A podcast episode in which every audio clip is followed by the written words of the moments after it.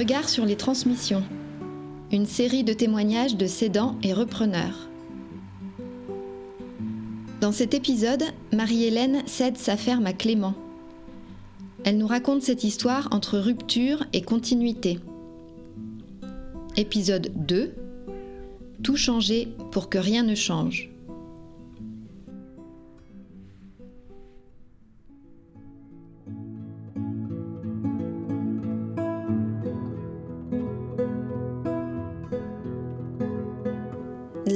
Première chose que je peux dire, c'est que hum, j'avais une grande envie que la ferme continue.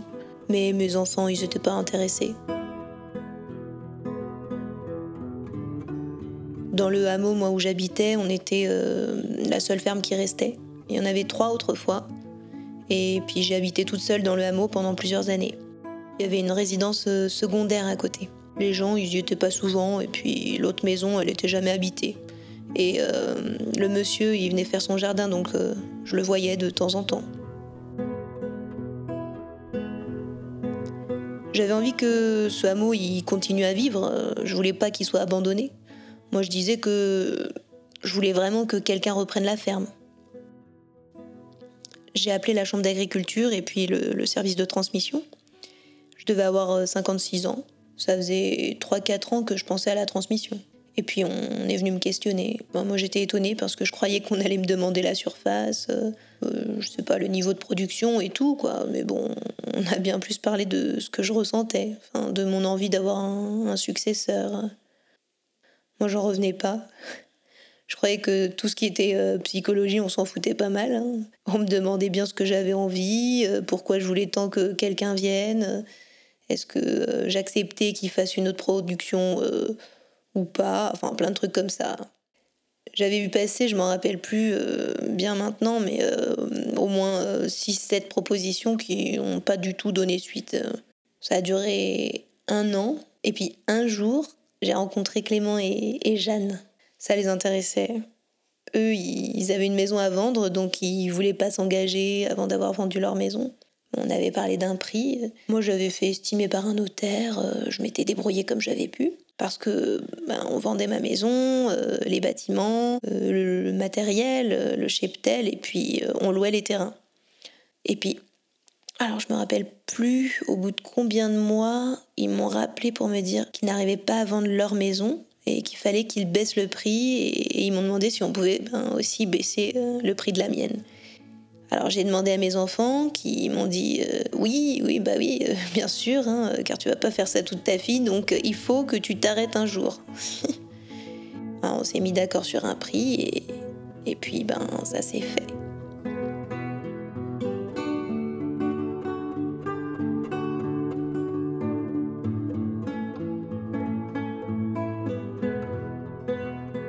Ils sont venus en stage parrainage le 15 août il logeait dans le gîte que j'avais et qui était une partie de la maison. Et puis au 31 décembre 2010, on a signé la vente et ben moi je suis venue habiter là où je me trouve actuellement. Je sais que ça fait une année de plus hein, que j'aurais pu avoir la retraite à 60 ans et que j'ai bossé un an de plus pour attendre Clément. Il m'avait dit au bout de quelques temps que si j'avais quelqu'un d'autre, ben tant pis pour eux. Il m'avait mis à l'aise et puis euh, j'ai attendu. Et puis en fait, ça me plaisait bien de continuer jusqu'à 61 ans. Finalement, on a moins l'impression de vieillir d'un coup. Je sais pas comment les autres le vivent, hein, mais moi, à 60 ans, je trouvais ça affreux de, passer de l'autre côté de la barrière, hein. de plus être productif, hein, d'être vieux, d'être retraité. Je me sentais pas du tout d'arrêter.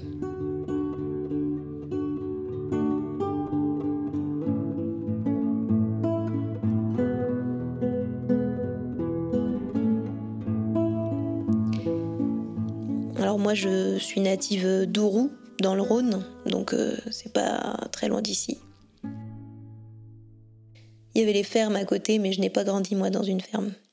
Mon père, euh, il était ouvrier agricole dans un gros domaine forestier. Mes parents, ils avaient un avantage en nature. Hein. Ils avaient euh, deux, trois petits bouts de pré, une vache, trois chèvres, notre cochon et la volaille. Mais ils vivaient pas du revenu des bêtes. Hein. J'ai eu un BEP de secrétariat J'ai travaillé à Lyon pour une banque, quasiment trois ans, et puis deux ans au Crédit Agricole à Beaujeu parce que bon, j'étais pas faite pour vivre en ville. Et après, ben, je me suis mariée en 1971. Et mon mari, il avait une ferme. Et oui, c'était une époque où on revenait à la terre. Mes parents, ils étaient un peu déçus que je me marie avec un paysan. Bon, je me rappelle le voisin qui m'avait regardé la première fois rentrer les vaches en disant Oh, ben, c'est pas mal débrouillé. donc j'ai appris sur le tas. Hein. Quand on s'est installé, euh, on était une des plus grosses fermes du village. Peut-être pas la seule, hein, mais dans les plus importantes. Et, et quand j'ai arrêté, c'était la plus petite. Mon mari, il est, décidé en, il est décédé en 1992. Donc j'ai continué. Il y avait mon fils qui était en train de terminer son école agricole et quand il a terminé, ben, il a travaillé avec moi. Moi, j'aimais toujours la tradition d'avoir sa volaille, d'avoir le cochon. J'avais euh, des lapins, des chèvres, des ruches. Le principal revenu de la ferme, c'était des laitières et des charolaises. Mais toutes ces petites choses, euh, c'était des choses qu'on n'avait pas achetées finalement. Mon fils, il n'a pas voulu reprendre la ferme. Pendant quelques années, il disait peut-être, et puis après, il a dit non, carrément. Il était célibataire et il disait qu'il aurait toujours sa mère dans les pattes. Et en plus, euh, comme il est assez anxieux, ben, pour l'emprunt, si jamais il y a des problèmes. Euh, et il a un frère et une sœur, hein, donc il fallait partager en trois et racheter la part des autres. Donc, euh, bon, ben, c'était son choix hein, de ne pas continuer. Et comme aucun de mes enfants ne voulait reprendre la ferme, je me suis dit que j'aimerais bien que quelqu'un vienne. Dans la mesure où j'avais décidé qu'il fallait que quelqu'un reprenne, et ben, j'étais dans l'attente que ça arrive un jour, hein, c'est-à-dire sans, sans trop y croire. Et alors le jour où Clément a appelé et qu'il a dit que sa maison était vendue, ben c'est sûr que ça a fait un truc. Parce qu'on n'y croit pas, hein. on se dit euh, ouf, oulala, que ça va s'arrêter, hein. on a de la peine à réaliser.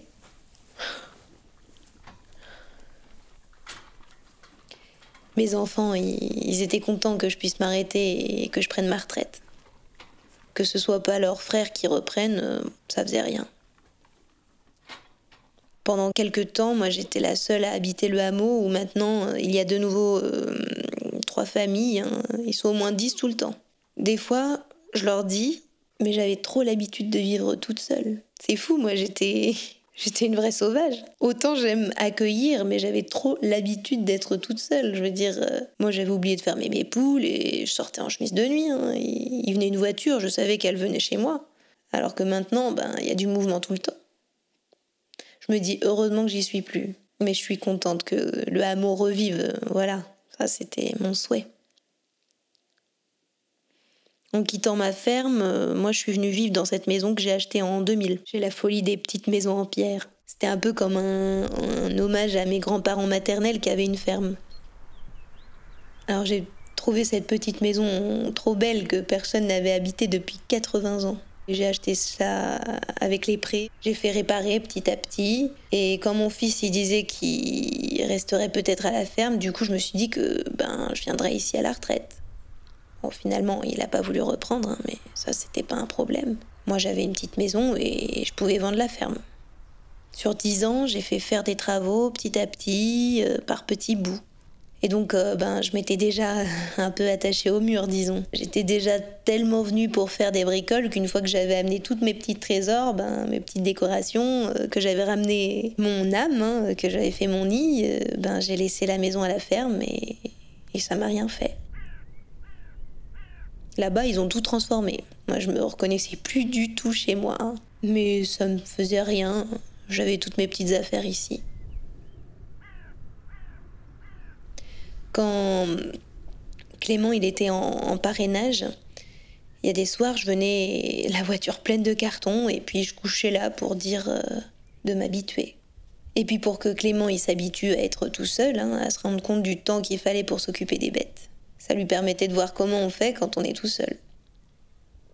On sentait bien qu'il avait envie de prendre soin des animaux.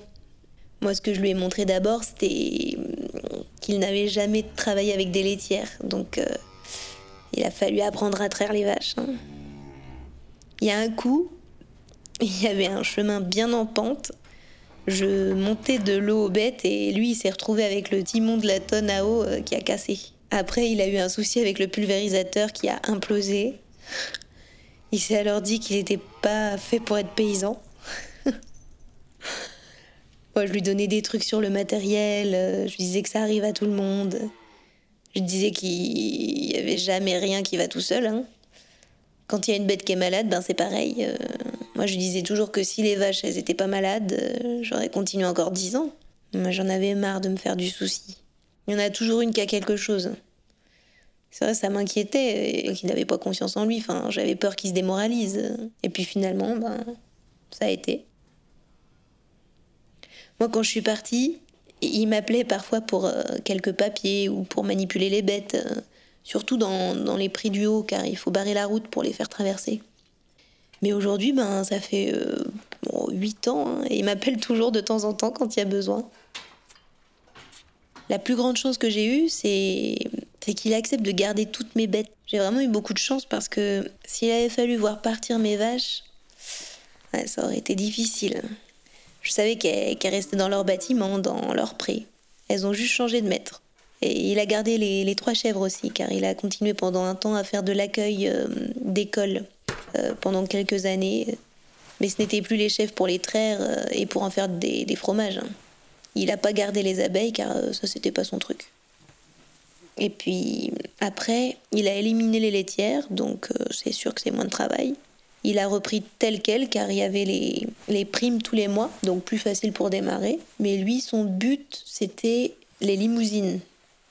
Au 31 décembre, c'était à lui, donc je me retenais bien de dire quoi que ce soit.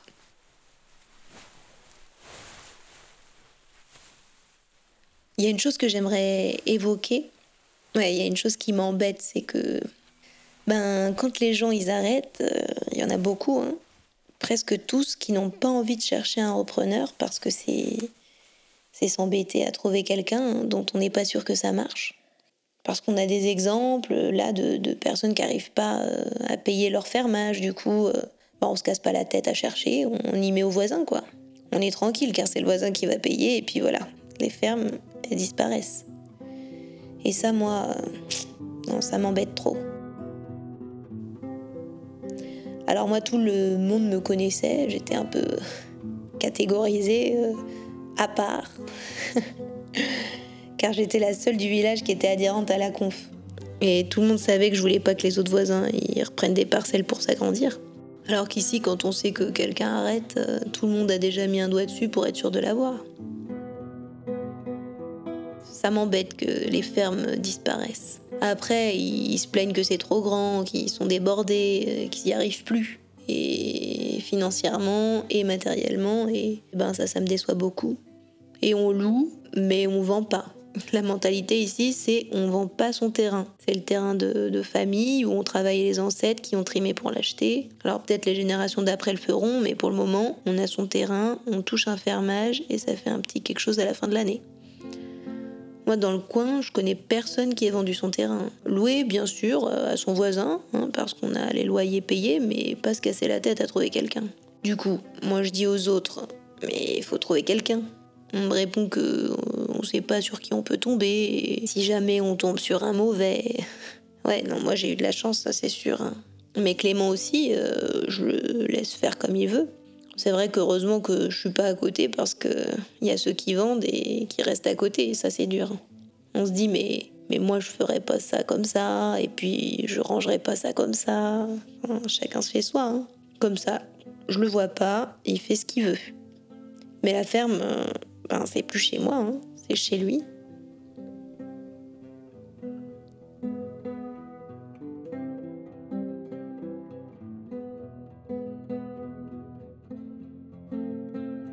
Les témoignages que vous avez écoutés sont issus du travail de recherche-action Reconsidérer les transmissions pour mieux les accompagner aux éditions Créfat Documents. Un projet porté par des associations du Célavar Auvergne-Rhône-Alpes et Massif Central, soutenu par le ministère de l'Agriculture. Cette série a été réalisée par l'association La Calligramme. La musique est une création de Benoît Delorme et le témoignage est récité par Lisa Lehoux. Si les questions de transmission agricole vous intéressent, n'hésitez pas à prendre contact avec l'association La Brèche à La Chaise-Dieu.